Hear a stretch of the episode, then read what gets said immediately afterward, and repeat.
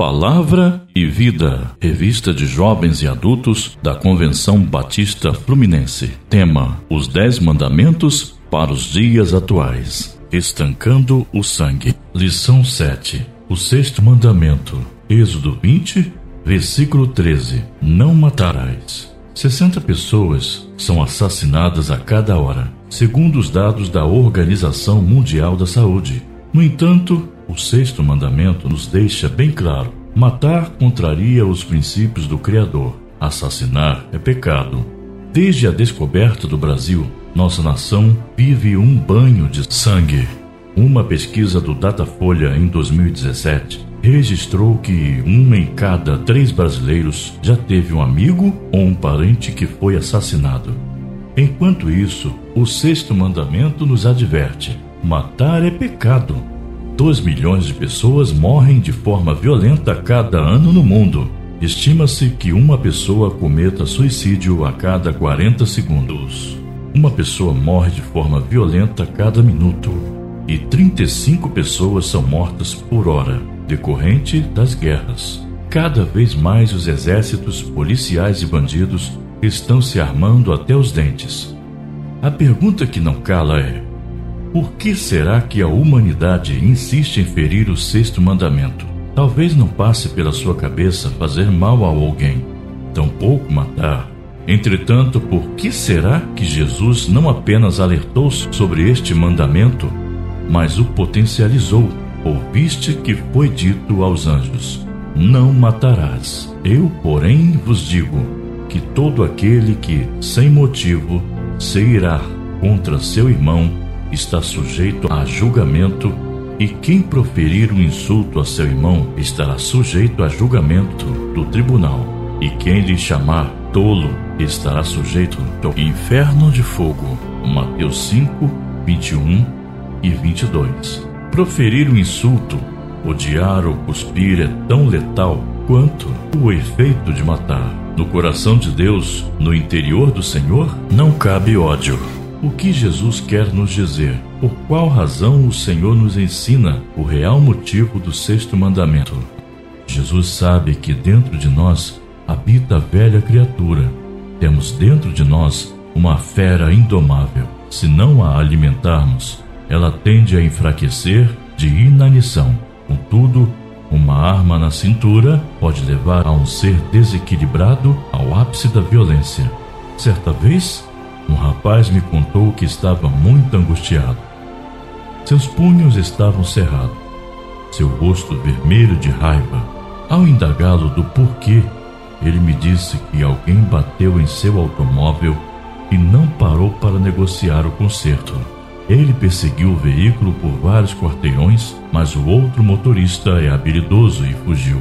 Ele me disse que se estivesse armado, algo de pior poderia ter acontecido. Eu lhe disse que o pior estava acontecendo, pois o motorista que causou o acidente tinha ido embora da cena do crime, mas ainda está dentro do peito da vítima, fazendo-o sofrer e elaborar os mais sórdidos planos de vingança. Jesus espera mais dos seus discípulos do que da lei.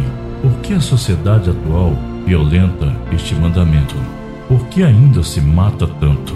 As respostas a seguir são as interpretações mais prováveis e, uma vez compreendida, podem servir de estanque para essa hemorrágica violência. Tópico 1: O pecado como causa principal. A morte não é um castigo de Deus, mas uma consequência do pecado humano. Romanos 6:23. Graças à bondade do Senhor, tal salário não é pago antecipadamente. As primeiras mortes aconteceram no Éden. Adão e Eva devido ao seu pecado, sofreram também outras consequências por essa desobediência. A principal delas foi a morte, que Deus avisou que aconteceria caso comessem do fruto proibido. Mas da árvore do conhecimento do bem e do mal não comerás, porque no dia que dela comeres, certamente morrerás. Gênesis capítulo 2, versículo 17.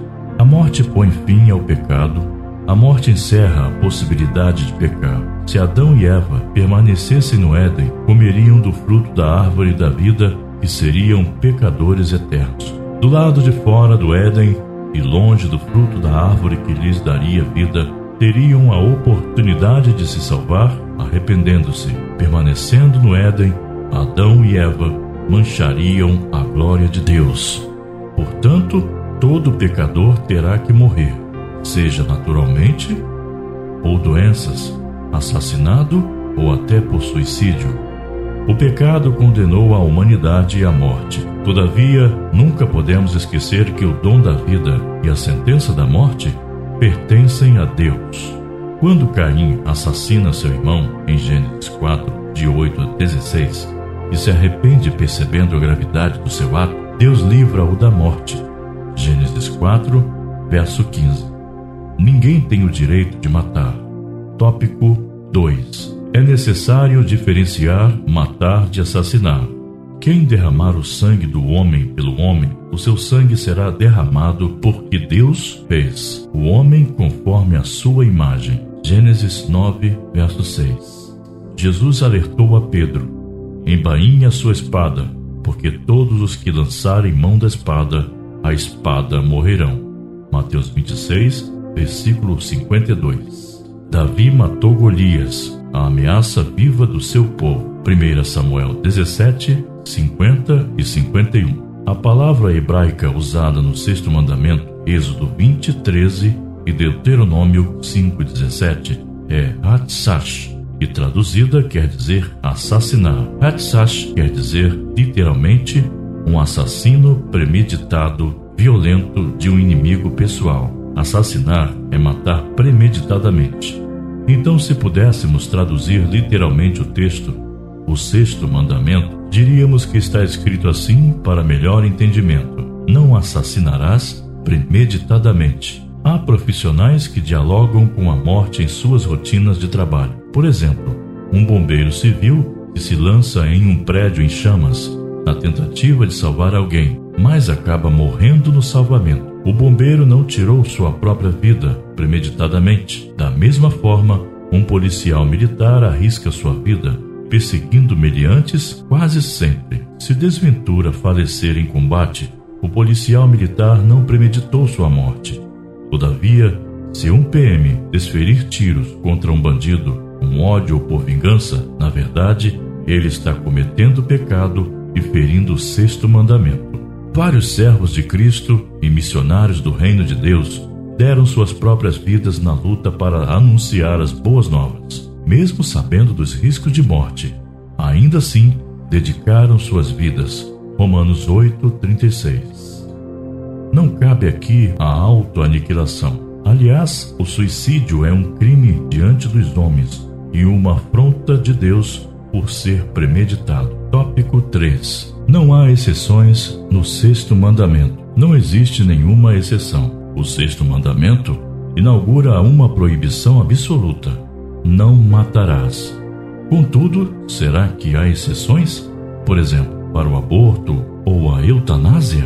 O aborto é a descontinuação da gravidez, com ou sem a expulsão do embrião que resulta na morte do feto. A Bíblia esclarece que o nascituro se torna um ser vivo no ventre materno. O aborto é a descontinuação da gravidez, com ou sem expulsão do embrião, que resulta na morte do feto.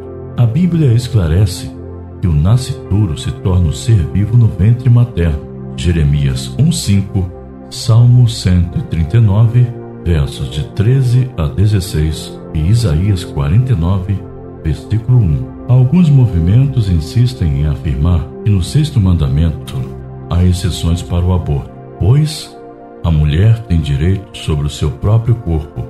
Sim, mas o nascituro não é uma extensão do seu corpo, é um ser vivo que nele habita. Com a não autorização do aborto, muitas mulheres recorrem às clínicas clandestinas, acarretando problemas graves de saúde um erro não justifica o outro. Clínicas clandestinas são casos de polícia.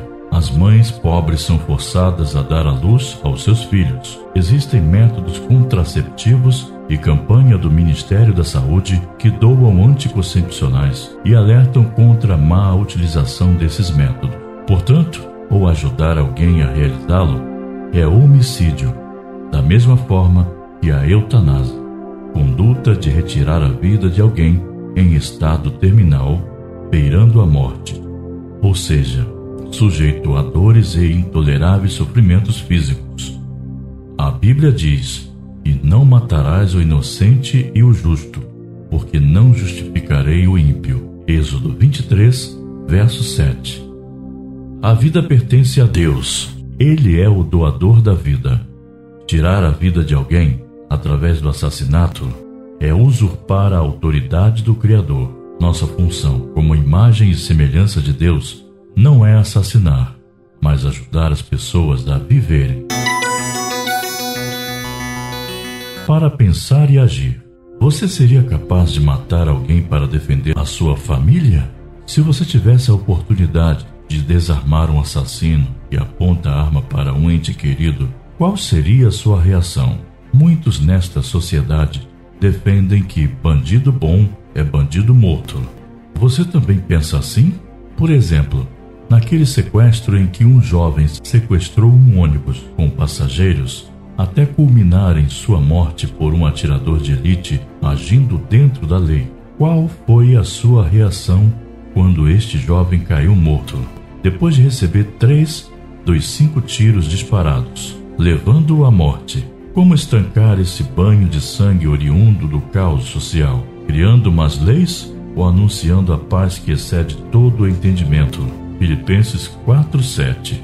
Leitura diária. Segunda, Tiago 2:11. Terça, Romanos 13:9. Quarta, Lucas 18:20. Quinta, Romanos 13, verso 4. Sexta, Atos 3, verso 15. Sábado, 1 Samuel 2, verso 6. Domingo, João 11, de 17 a 27. Deus te abençoe Tenha um ótimo estudo.